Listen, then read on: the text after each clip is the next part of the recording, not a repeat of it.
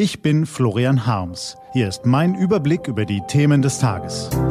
T-Online-Tagesanbruch. Was heute wichtig ist. Montag, 8. Juni 2020.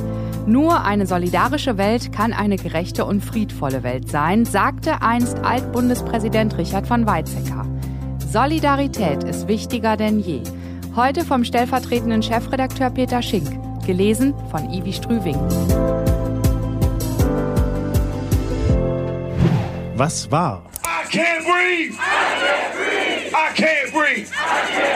Kein Frieden ohne Gerechtigkeit, stoppt Rassismus oder ich kann nicht atmen, schreien sie. In London, in Rom, Madrid, Berlin oder Brisbane. Nicht nur in den USA, in vielen Ländern der Welt wird demonstriert. Der Tod von George Floyd bewegt unfassbar viele Menschen. Wut, Trauer, Mitgefühl. Und es ist leider so. Rassismus gegen Schwarze begleiten die USA quasi seit ihrer Gründung. Die Gewalt von Polizisten richtet sich meist gegen Schwarze. Eines ist aber nach Floyds Tod anders. Das Staatsoberhaupt versucht nicht Trost zu spenden. Stattdessen pöbelt US-Präsident Donald Trump gegen die Protestierenden, beschimpft sie als Antifa und droht ihnen mit dem Einsatz des Militärs. Der Protest ist deshalb auch einer gegen das Amerika, wie Trump es lebt. Doch es ist nicht ein Protest der Straße. In der vergangenen Woche erhielten die Protestierenden die Unterstützung aller vier noch lebenden früheren US-Präsidenten. Obama, Clinton, Bush, Carter.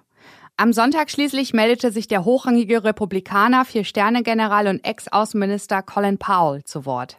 Trump entferne sich von der Verfassung, sagte er.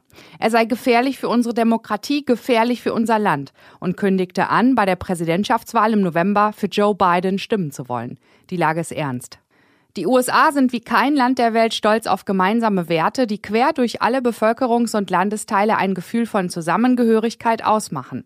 Freiheit, Eigenverantwortung, Selbstbestimmtheit, Chancengleichheit und Toleranz. Doch diese Verabredungen scheinen inzwischen nicht mehr selbstverständlich zu gelten. Immer mehr Menschen in den USA sind besorgt, dass die aktuelle Krise auch eine dauerhafte werden könnte, dass das Land nicht mehr zusammenfindet, dass der American Dream zu Ende geträumt ist. Und in Deutschland wird demonstriert. Trump als Hassobjekt, das ist einfach. Doch halt, wie ist das eigentlich bei uns? Bevor wir mit dem Finger auf die USA zeigen, was hält eigentlich unsere Gesellschaft in ihrem Inneren zusammen? Den deutschen Wertekanon, gibt es den eigentlich? Und wie stabil ist eigentlich unsere Demokratie? Nach dem Zweiten Weltkrieg war lange der wirtschaftliche und soziale Fortschritt ausreichend für den gesellschaftlichen Zusammenhalt.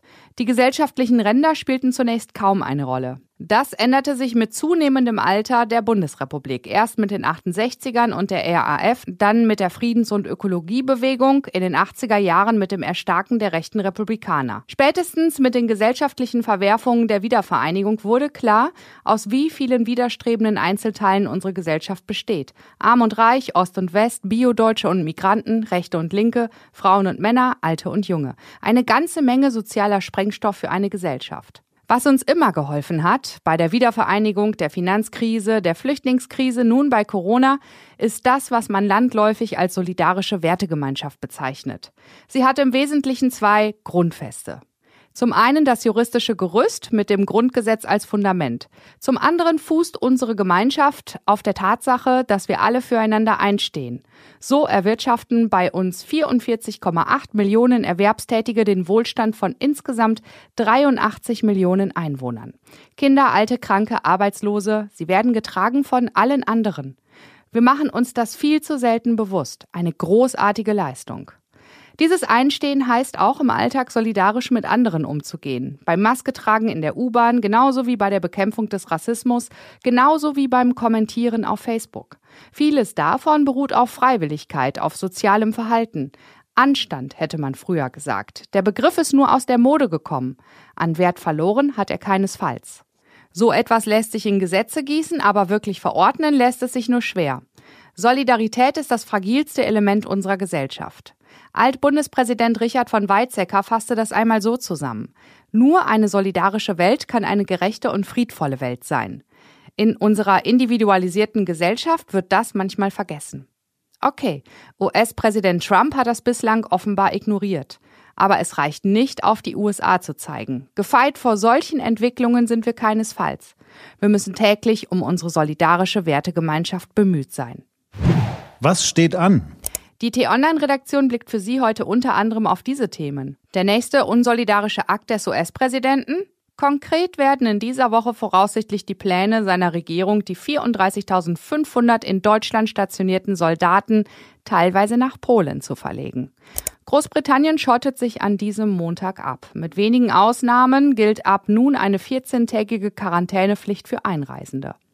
Hierzulande wird in dieser Woche wohl vor allem über die Rückkehr zum Regelbetrieb in Schulen und Kitas diskutiert werden. Diese und andere Nachrichten, Analysen, Interviews und Kolumnen gibt's den ganzen Tag auf t-online.de.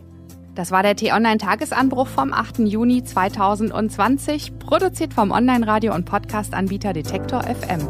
Den Podcast gibt's auch auf Spotify. Einfach nach Tagesanbruch suchen und folgen. Wünsche Ihnen einen frohen Tag. Ihr Florian Harms.